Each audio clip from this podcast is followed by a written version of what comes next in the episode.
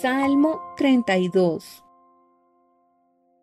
Oh, qué alegría para aquellos a quienes se les perdona la desobediencia, a quienes se les cubre su pecado. Sí, qué alegría para aquellos a quienes el Señor les borró la culpa de su cuenta, los que llevan una vida de total transparencia. Mientras me negué a confesar mi pecado, mi cuerpo se consumió y gemía todo el día. Día y noche tu mano de disciplina pesaba sobre mí. Mi fuerza se evaporó como agua al calor del verano. Finalmente te confesé todos mis pecados y ya no intenté ocultar mi culpa.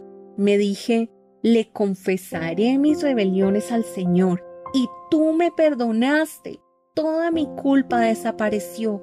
Por lo tanto, que todos los justos oren a ti mientras aún haya tiempo, para que no se ahoguen en las desbordantes aguas del juicio, pues tú eres mi escondite, me proteges de las dificultades y me rodeas con canciones de victoria.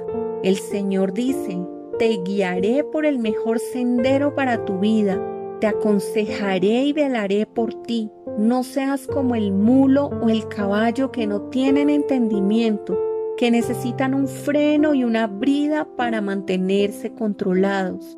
Muchos son los dolores de los malvados, pero el amor inagotable rodea a los que confían en el Señor. Así que alégrense mucho en el Señor y estén contentos, ustedes los que le obedecen. Griten de alegría, ustedes de corazón puro.